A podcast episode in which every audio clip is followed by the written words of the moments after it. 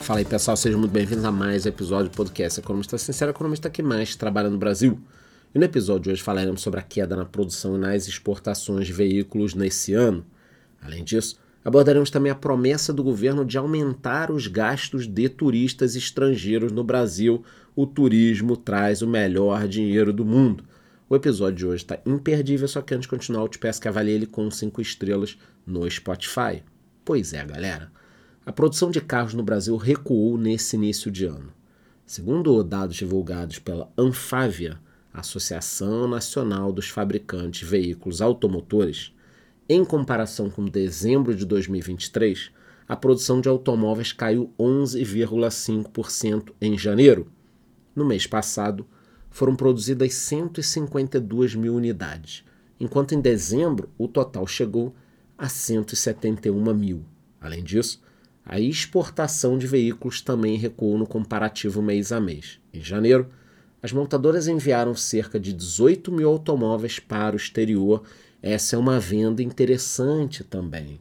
Esse número representa uma queda de 43% em comparação com janeiro de 2023, quando 33 mil veículos foram exportados.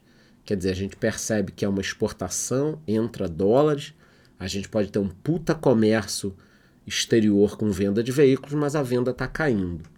De acordo com a própria Anfávia, a queda nas vendas para o exterior é explicada pela desaceleração econômica dos principais compradores dos veículos fabricados no Brasil. A associação citou, por exemplo, Argentina, Chile e Colômbia. Então a economia dos caras está lá fodida, eles vão ficar comprando carro brasileiro. E de outro lado, eu também fico pensando que a minha geração, para quem não sabe, eu vou fazer 47 anos esse ano, a minha geração tinha o sonho de ter um carro. Eu não tive carro logo no início da minha vida adulta, meu. A minha mãe tinha um carro, teve que vender porque a gente estava com problemas financeiros. E eu fiquei alguns anos sem carro. Então, o meu sonho quando eu comecei a trabalhar era ter um carro. Mas agora tenho Uber. Se tivesse Uber na época, eu não sei se meu sonho teria sido ter um carro. Então, eu entendo também a vontade dessa turma mais nova. Bom, esses três países, voltando aqui, diminuíram bastante a compra em relação ao ano passado e isso acabou impactando bastante. Outro fator que segurou a produção de veículos nesse início de ano foi a queda nas vendas dos caminhões e ônibus. Segundo os dados, houve uma queda de 21% dos caminhões e quase 33% dos ônibus. Por outro lado, os resultados mostraram que as vendas de carros no Brasil aumentaram 13% comparado com janeiro de 2023, ótimo número. Para se ter uma ideia, no mês passado, os emplacamentos tiveram o melhor resultado para o primeiro mês desde 2021. A média diária de automóveis emplacados foi de 7,6 mil unidades. Além disso, os emplacamentos de modelos estrangeiros tiveram a maior participação dos últimos 10 anos. Aí é complicado. A cada 10 carros vendidos, dois vieram de outro país. Será que aqui não tem a questão dos carros elétricos também?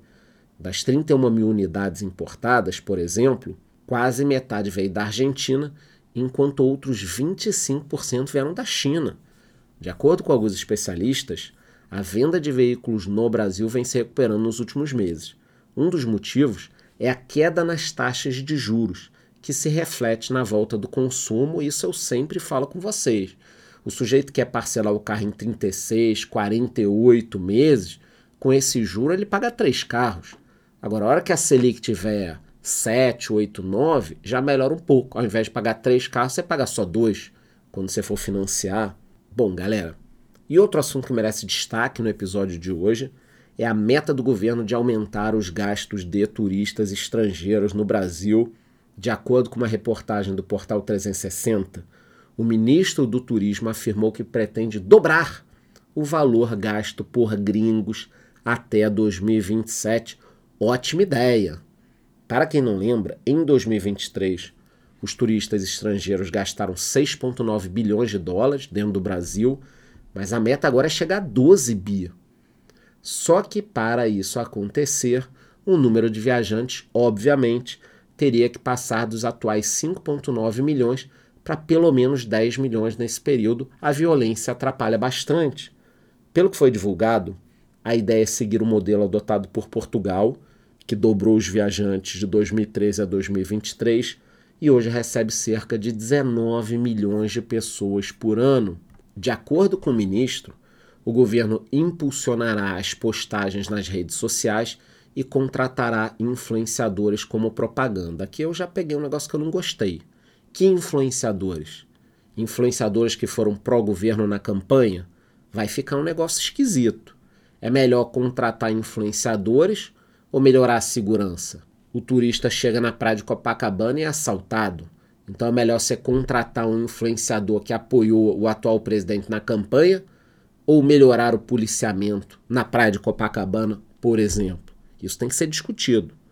Como a gente já comentou em episódios anteriores, o Brasil é um grande destino para diversos turistas, mas perde muito com a violência. Além disso, o ministro do Turismo também afirmou que o governo pretende socorrer as empresas aéreas. No entanto, o próprio ministro da Fazenda, Fernando Haddad, já disse que o Tesouro não tem dinheiro para fazer resgate. Na prática, o pedido de recuperação judicial da Gol acendeu um alerta dentro do governo, já que o setor foi muito impactado e prejudicado pela pandemia de Covid. Então, essa dívida de 20 bi da Gol assustou Lembrando que nós temos praticamente três companhias aéreas no Brasil: Gol, TAM e Azul, cada uma com um pouco mais ou um pouco menos de 30% do mercado. Então, caso uma empresa dessa entre em colapso, o sistema vai colapsar. Vamos imaginar que Deus me livre, a Gol passando por um problema, suspendendo os voos, não tem outra empresa para absorver isso as outras empresas teriam dificuldade. Então é um momento de tensão, mas eu fico feliz que o governo está olhando para o setor do turismo, assim como eu e você já olhamos aqui todas as semanas quando falamos desse tema. Bom, galera, hoje eu trouxe dois assuntos importantíssimos: a queda na produção nas exportações de veículos e também a promessa do governo de aumentar os gastos dos turistas estrangeiros no Brasil. Qualquer novidade sobre esses temas eu volto aqui aviso vocês. A única coisa que eu te peço é que me avalie com 5 estrelas no Spotify. Responda a enquete que eu deixei ali embaixo. Te vejo no próximo episódio.